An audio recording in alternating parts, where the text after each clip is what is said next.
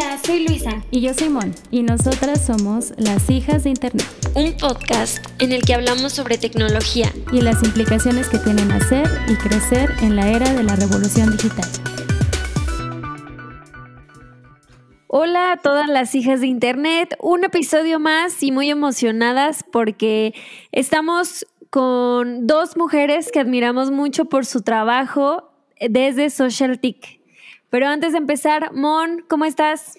Hola, muy bien Luisa, muy emocionada de hablar de este tema que pues cada vez toma más relevancia, pero pues sí, justo antes de empezar hay que presentar a nuestras invitadas. Chicas, ¿se quieren presentar?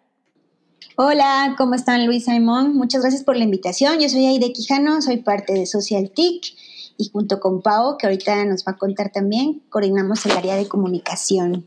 Bueno, hola, muchas gracias por la invitación. Yo soy Paola, estoy en el área de comunicación en SocialTIC con IDECI y me encargo un poco más de la parte de redes sociales.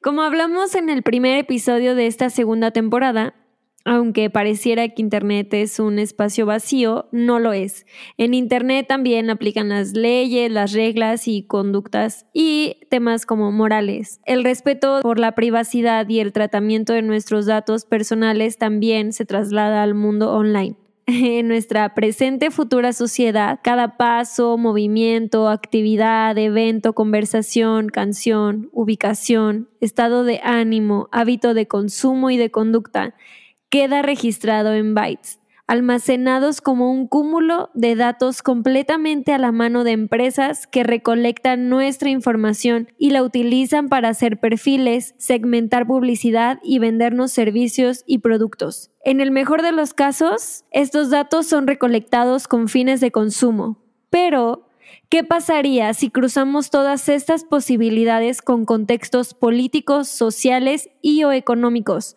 como por ejemplo el acceso a ciertos servicios financieros o electorales con los datos que tienen recolectados de nosotras?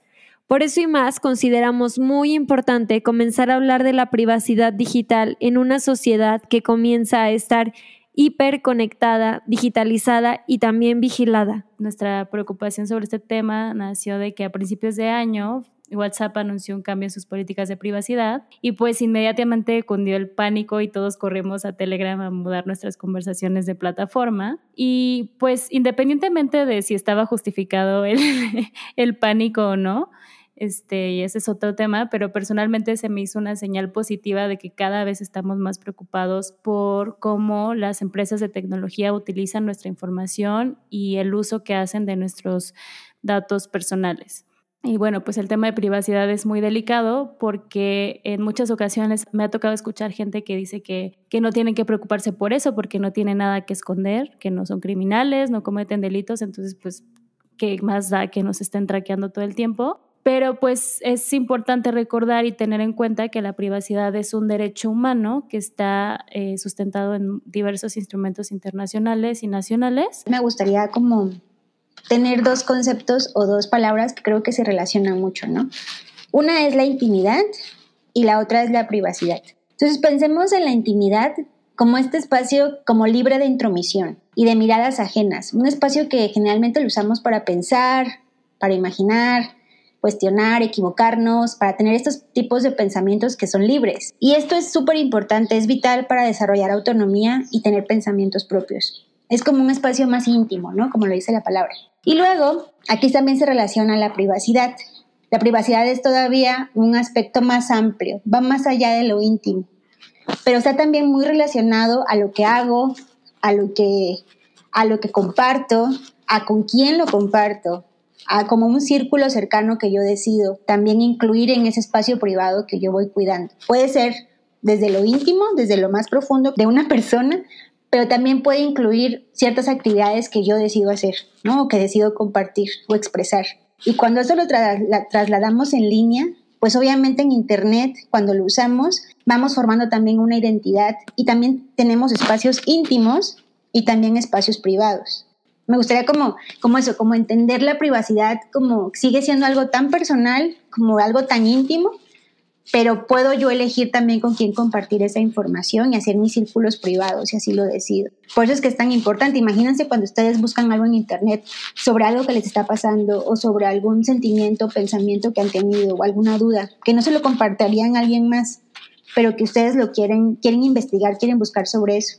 Pues como decían al inicio, eso también forma parte de mí y si esa información es expuesta o se cruza con otros datos sobre mí, puede revelar información clave, ¿no? Importante o hacer un perfil sobre mí. Hay gente que usa esta frase como de, bueno, pero yo no tengo nada que esconder, ¿no? Entonces a mí no me interesa si, no sé, Twitter tiene mis datos o si, este, eh, no sé, no le pongo contraseña a mi celular y no me importa que nadie entre porque no hay nada que esconder, ¿no? Pero pues también olvidamos que gestionamos información de muchas otras personas, ¿no? O sea, como que de nuestros contactos, nuestras amistades, familiares, del trabajo, de lo que sea. El hecho de que no tengamos ciertos hábitos de, privacidad o de seguridad digital, pues puede poner en riesgo también información de otras personas con quienes nos comunicamos. Y pues también es, eh, ahí entra la parte como de cuidados colectivos también. Sí, sí, en ese sentido a mí me gusta la analogía de la casa, ¿no? O sea, yo no tengo nada que esconder en mi casa, pero no por eso no le voy a poner seguro cuando salgo de ella, ¿no? O sea, sí hay ciertas cosas dentro de nuestra vida que necesitamos proteger, no por el hecho de que tengamos algo que esconder, sino porque es parte de nuestro derecho a tener intimidad, privacidad y el derecho a protegerla. Algo que usamos mucho como ejemplo y que nos hace sentido es la relación entre privacidad y seguridad. Entonces, una casa tiene una puerta y esa puerta tiene llave, pero la casa también tiene ventanas. Entonces, si yo no le pongo una llave o un seguro a la puerta, pero dejo abiertas las ventanas, se va a ver lo que está pasando adentro, ¿no? Incluso también se puede escuchar. Pero si yo, al contrario, solamente cierro las ventanas pero dejo abierta la puerta, pues también pueden entrar, ¿no? Entonces es la relación que hacemos con privacidad y seguridad, de cómo se complementan ambas y por qué es importante. ¿A qué nos referimos cuando cuidamos nuestros datos? Que debemos de cuidar nuestros datos en un tema de, de privacidad digital, en un tema de ponerle cortinas a nuestra casa percibir la privacidad o empezar a construirla o a ser conscientes de ella desde el momento que entramos en Internet, ¿no? Desde que empezamos a construir una identidad en Internet. Por ejemplo, cuando abrimos una, una cuenta en una red social o abrimos un servicio en línea, nos piden nuestros datos. Y ahí muchas veces tú decides también si subir una fotografía o un perfil sobre ti o una descripción de una bio. Y también en el ejemplo que ponías de descargar una aplicación, en tu celular o en tu computadora. También eso implica que esa aplicación te pida ciertos permisos, con lo cual van a tener acceso a otra información para funcionar. Esos, esos permisos y esos accesos que te va pidiendo, esa información que te solicita para funcionar, ya conlleva ciertos elementos sobre ti. Entonces, a partir de que tú vas construyendo esa identidad, tú vas también definiendo qué tan, qué tan amplio quieres tener esa información, ¿no? Cómo vas cuidándola o si vas construyendo también identidades alternas. No sé si antes se acuerdan, bueno, es que igual yo voy a hablarles de algo muy de hace muchos años, pero cuando empezábamos a usar el Messenger, o sea, hace un montón, tú podías... No, yo sí llegué a usar Messenger ¿tú lo Usabas? Ah, bueno, buenísimo. No sé si Pau le tocó llamar. No, sí, totalmente, claro que sí. Sí, también me tocó. Ah, bueno, ¿se acuerdan que tú, que tú subías, eh, tú tenías un avatar, ¿no? Y tú te ponías como un nickname. Y la verdad es que no tenías como la opción de poner fotos al principio, sino que tú como que adornabas tu avatar, ¿no? Y tu nickname. Entonces, en realidad como que tú podías ser quien quisieras. Y eso ahorita genera mucho miedo, porque es como, o sea, cualquier persona se podía hacer pasar por otra persona. Pero esa especie como de, de identidad como homogénea, tú podías también aprovecharla para explorar como ciertos aspectos de ti y de tus relaciones en Internet. Después, cuando salió Facebook, lo primero que te pediera tu nombre y todas corrimos a poner nuestro nombre completo y a subir nuestra foto. ¿no? Empezó como esta cultura de mostrar quién soy. Entonces ya luego empezamos a, a, dar pasitos atrás como, ¿qué hubo? No, o sea, yo quiero cuidar mi identidad o cuidar mi información porque ya vi que estoy expuesta, ¿no? Pero si recordamos un poquito atrás, yo, he conversado con amigas, es esa, esa sensación de, pucha, puedo ser quien quiero ser en Internet y buscar lo que me interesa sin, sin en realidad mostrar toda la información sobre mí. Y eso era una sensación también como de libertad. Totalmente. Y de hecho, justo un poco relacionado a lo que estás diciendo, me parece que ahorita ya no nada más es como que tengamos nuestro perfil de Facebook y, y solamente se sepa esa información, sino usamos Instagram, que Instagram también es de Facebook, y compartimos otro tipo de información sobre nosotros. Y usamos WhatsApp, que también es de Facebook, y compartimos pues otro tipo de información un poco más detallada, ¿no? Sobre nuestros contactos, eh, a veces ubicación, etcétera. Pues la suma de todo eso es un montón de información personal, ¿no? estamos muy, muy expuestos. Como que casi siempre cuando pensamos en manejo de datos personales, pensamos en estas empresas, ¿no? En Instagram, en WhatsApp, en Twitter y así. Pero también hay datos que damos, por ejemplo, ¿no? O sea, de repente alguien me manda un Google Forms diciéndome, oye, estoy haciendo una encuesta masiva para un proyecto, ¿no? Y te pidan a lo mejor muchos datos personales y como que no tenemos como hábito esclarecer como, bueno, ¿qué uso le vamos a dar a esta información tuya, no? Por ejemplo, te registras a un taller y das tu información y creo que está bien decir como, oye, ¿sabes qué? Tu información se va a quedar en, tal lugar o no la vamos a compartir o la vamos a borrar después de tanto tiempo o así, ¿no? O sea, como que creo que también eh, es algo a tener en cuenta a nivel más micro, eh, además de estar exigiéndole pues a estas grandes empresas que que proteja nuestros datos. Sí, Pau, tienes toda la razón. Desde que empezó la pandemia, me he suscrito a un montón de cursos ahora que hago memoria y he llenado más Google Forms que otra cosa en la pandemia y a todo mundo le doy mi nombre y mi apellido. Ya no lo voy a hacer. Sí, o sea, y digo, creo que, o sea, no es que esté mal el hecho de que alguien te pida tu nombre. Creo que es más bien simplemente que se que sea transparente eso, ¿no? Por ejemplo, algo que hemos hablado en la comunicación de Social pedir consentimiento, por ejemplo, para pasar un contacto, ¿no? O sea, como un número de teléfono de, de, alguien más, decirle, o sea, por ejemplo, si yo quiero pasar el teléfono de Luisa a una amiga que me lo pidió, le digo a Luisa primero como, oye, este, ¿le puedo pasar tu contacto a tal persona? Y como que son muchas cosas que no tenemos conscientes. No, sí, tienes toda la razón, eso sí está muy mal, ¿eh? Hijas de Internet, si por aquí alguien que nos esté escuchando pasa contactos de alguien sin autorización, ya no lo hagan, ¿eh? eso no está chido. Qué bueno que lo mencionas, Pau. Sí, y bueno, todo esto está relacionado a un concepto que, que, está muy interesante, que es la huella digital, ¿no? Me gustaría preguntarles a ustedes que ya tienen más tiempo investigando sobre esto, ¿qué es la huella digital y qué consideraciones tenemos que tener justamente cuando navegamos en línea para tener en cuenta, ¿no? Cada pasito que estamos dando. Sí, bueno, pensemos también como una analogía cuando vas caminando en la playa, tú vas dejando rastro y si alguien te quisiera seguir para ver a dónde fuiste, podría seguir tus huellas, ¿no? Y ver si doblaste en la esquina, si te detuviste, si profundizaste por ahí en la selva, qué sé yo. Pues más o menos traslademos eso ahora a Internet. Lo que hacemos en línea también va dejando huella. Entonces, eh, no solamente incluye las páginas que visitas, sino también incluso las interacciones que tienes.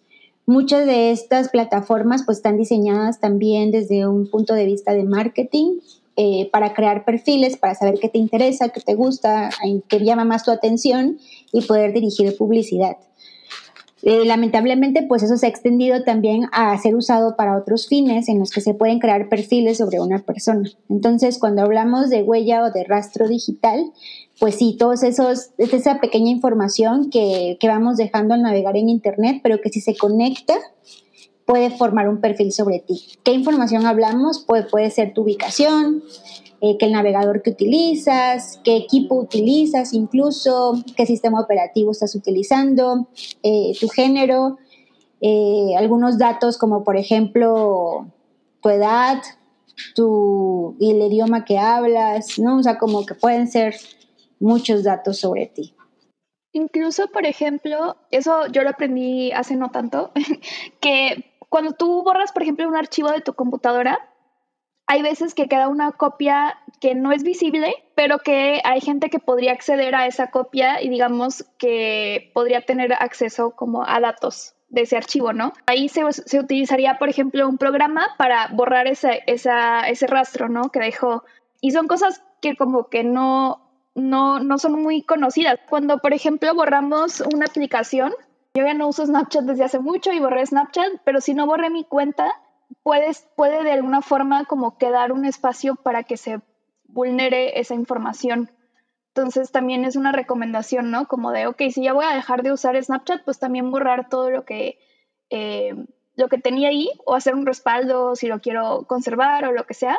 Eso me ha pasado un montón de veces. Así que bajo una app que uso una vez por X razón y ya hice una cuenta y ya me di de alta y luego la borro a mi celular, pero no, justamente no borro la cuenta.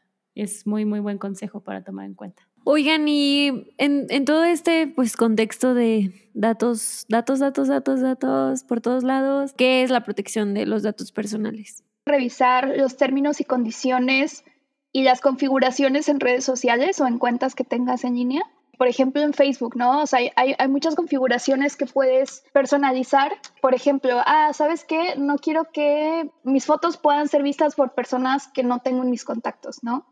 O no quiero que pueda, que esté asociada mi cuenta a mi número telefónico, ¿no? O sea, como que ese, ese creo que sería un primer paso. Y también conocer qué información quiero yo tener como privada, o sea, quiero guardármela, qué información sí me interesa tener pública luego, por ejemplo, he escuchado gente como del lado conservador diciendo como de, ah, es que quieren que las, las aplicaciones este, eh, protejan sus datos personales, pero ahí andan subiendo fotos, no sé, en calzones, o ahí andan subiendo todo lo que hacen, todo lo que comen y no sé qué. Y pues más bien es una cuestión de que tú tengas control sobre tu información, ¿no? O sea, no se trata de que sí se puede, se puede eh, subir o que no, o que tengas que guardar cierta intimidad con ciertos temas o ciertas fotos o lo que sea, sino más bien que tú tengas control de, de ello. También de acuerdo con lo que dice Pau, es también hacer esta cuestionar todo el tiempo, ¿no? No solamente hacia nosotras mismas sobre con quién compartimos información, sino también a quiénes le estamos compartiendo. Por ejemplo, en el caso de empresas, en el caso de gobiernos, cuando damos esta información, es preguntar también, exigir claridad sobre cómo es el tratamiento con esa información. Si, por ejemplo, esa información va a ser usada para ciertos fines y luego la van a eliminar, si yo voy a poder remover esa información cuando yo lo desee o actualizarla incluso, ¿no? Si es, si es mi deseo o incluso también conocer si eh, al momento de manipular esa información va a tener ciertas características de seguridad, como por ejemplo el cifrado en el que no se pueda ver esa información y que si existe un riesgo o una fuga de datos o una filtración, sé que mi información va a tener ciertos candados para que esté protegida, ¿no? Entonces, todo ese tipo de, de preguntas hacia las personas a las que les cedemos información nuestra debe estar presente como una parte de responsabilidad. E incluso si nosotras recabamos información, ya sea que tengas un boletín electrónico o hagas un formulario de inscripción para algún evento o taller, también debemos incluir esa misma responsabilidad compartida sobre cómo vamos a tratar esa info y hasta cuándo vamos a tener acceso a ella. Sí, totalmente. Es una responsabilidad compartida tanto de los proveedores de servicios como también de nosotras, hijas de Internet, tener cada vez más, ponerle más atención a nuestra privacidad y ver justamente, ¿no? Qué permisos estamos dando, a quién, en dónde damos de alta ciertas cuentas, etcétera, todo lo que ya nos acaban de decir. Y justamente tomar responsabilidad sobre nuestra huella digital para que tengamos control, ¿no? Sobre nuestra información. Y chicas, también queremos preguntarles, pues ya con esta idea sobre la privacidad digital y sus consecuencias en nuestras vidas en línea, pues qué herramientas tenemos para poder proteger nuestra información cuando navegamos en Internet? Partiendo de identificar tu información, ¿no? Empecemos, por ejemplo, a clasificarla, ¿no? Yo tengo información que es pública y que quiero compartir, que yo decido compartir, información privada, que yo elijo pequeños grupos con cual, con ciertas personas a las cuales compartir hasta cierto límite, y sensible en la que esa información puede ponerme en riesgo si es expuesta de alguna forma. Entonces le pongo mucho más cuidado, ¿no? En cómo la comparto y con quién. Entonces eso me va a ayudar mucho a tomar el control, como decía Pau, y también saber dónde la puedo colocar. Y una vez que yo decida en dónde y con quién, puedo llevar a cabo ciertas configuraciones o apoyarme en ciertas configuraciones que tienen las plataformas de seguridad y privacidad para ver quién tiene acceso a ella, ¿no? Y hasta dónde la puede ver. Algunas eh, básicas son tener buenas contraseñas, o sea, tener contraseñas que sean distintas para cada una de tus cuentas y que sean además privadas, o sea, no estarlas compartiendo con otras personas, digo, a menos que sea una cuestión laboral en donde, ah, bueno, esa es la cuenta para esta red social, también tener la verificación en dos pasos en, en, todas las cuentas en las que se pueda, que ahorita ya son la mayoría. Bueno, la verificación en dos pasos es que además de que te pida tu contraseña para entrar a la cuenta, te manda un código, a, por ejemplo, a una aplicación o por SMS eh, o por correo y entonces así ya si otra persona intenta acceder a tu, a tu cuenta, pues hay una capa extra de seguridad y pues te estarían dando cuenta, ¿no? Si alguien intenta acceder. Y también tener guardadas tus contraseñas, recomendamos en un gestor de contraseñas porque muchas veces pues pensamos como de, no, pues tengo mi libretita y ahí tengo mis post-its con las contraseñas, pero pues eso puede vulnerarte porque pues puede que alguien las tome de ahí o se te pierdan y pierdas acceso, acceso a tus cuentas y así. Entonces lo mejor es tenerlas en un solo lugar que sea seguro como un gestor. Oye, Pau, ¿y qué gestor de contraseñas nos recomiendas? Iba a preguntar exactamente lo mismo, porque siempre busco y luego encuentro como mil y digo, no, mejor luego, ¿no? Entonces sí está bien que nos recomienden algunos. Hay uno que recomendamos que se llama KeePass, K-E-E-P-A-S-S. Y también, por ejemplo, si usan Firefox como navegador, hay uno que se llama Firefox Logwise, que también es recomendado. Les va a salvar la vida, un gestor es lo mejor. Por ahí en la página de protege.la, si buscan gestores de contraseñas, ahí les aparecen varias opciones también. Síganos contando, chicas, por favor. Y si tienen más, aquí, por favor, los vamos a apuntar. Algo práctico que pueden hacer ya ahorita, ahorita que si quieren lo pueden probar, le llamamos el autoestalqueo, ¿no? Que es esto de, todas, todas hemos estalqueado a alguien, supongo, bueno, yo sí, pero... No, jamás. Estás hablando con las reinas del estalqueo. Bien pro en el estalqueo. Bueno, pues hacer eso mismo, pero contigo misma, ¿no? O sea, búscate en internet, búscate en buscadores comunes que utilices y ya sea que tu nombre completo o tu nickname o cómo, te, cómo es tu identidad en Internet. Y checa qué información hay sobre ti y vas a ver a lo mejor cosas que no te acordabas, que está publicado, o cosas que tú has decidido hacer pública, como que participaste en, alguna charla o alguna sesión o algo, ¿no? Entonces, tener eso como de vez en cuando esa práctica te da como esta este control de, ah, bueno, yo sé qué información hay pública sobre mí y si alguien lo buscara para hacerme daño o para atacarme de alguna manera o para usarla de forma indebida, yo puedo tomar ciertas medidas también.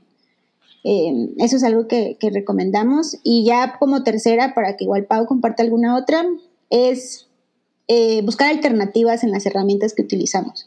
Así como cuando vimos lo de WhatsApp que ustedes eh, comentaban al iniciar la conversación, pues ser también conscientes que existen otras alternativas de otros servicios que tienen un compromiso con la privacidad, ¿no? Y tal vez podemos migrar hacia esas y es cuestión de hábitos de empezar a usarlas. Por ejemplo, si quiero un buscador que no tenga rastreadores, que no genere toda o que no guarde información sobre todo lo que busco, a lo mejor dejo de usar Google y puedo probar DuckDuckGo y e igual con los navegadores, ¿no? Si estoy usando Chrome, a lo mejor puedo cambiar por Firefox o Brave, y así hay como otros, eh, eh, otras herramientas que tienen este compromiso con la privacidad que pueden ser útiles también para el día a día. Yo hace poquito empecé a usar Brave y la verdad sí lo recomiendo mucho porque justamente algo que me trepeó muchísimo fue meterme a mi, mi, actividad de Google y no, bueno, casi me da un infarto porque vi que estaba, o sea, le estaba compartiendo mi ubicación, estaba compartiendo mis grabaciones de audio, una cantidad de información que digo, pues ni, ni mi pareja me conoce tan bien como Google, ¿no? Entonces justamente estoy tratando como que de alternar estas búsquedas que hago ahora con Brave y limitar la información que le doy a Google